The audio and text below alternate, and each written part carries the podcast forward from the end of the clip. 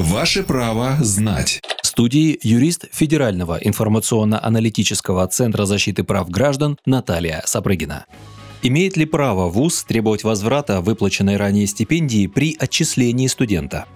Нет, требование возврата уже ранее выплаченной стипендии является незаконным. В соответствии с пунктом 3 статьи 36 Федерального закона об образовании в Российской Федерации, студентам, обучающимся по очной форме обучения за счет бюджетных ассигнований федерального бюджета, назначается государственная академическая стипендия. Стипендия начисляется за весь семестр, исходя из результатов предыдущего семестра. Выплата стипендии прекращается с момента подписания ректора инспектором приказа об отчислении. Согласно статье 1109 Гражданского кодекса, возврату также не подлежат заработная плата и приравненные к ней платежи. Это пенсия, пособие, стипендии, алименты и другие денежные выплаты. Однако стоит учесть, если будет доказано, что вы получили вышеперечисленные выплаты обманом или из-за счетной ошибки, то деньги вам придется вернуть.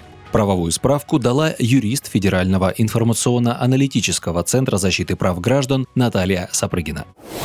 Ваше право знать.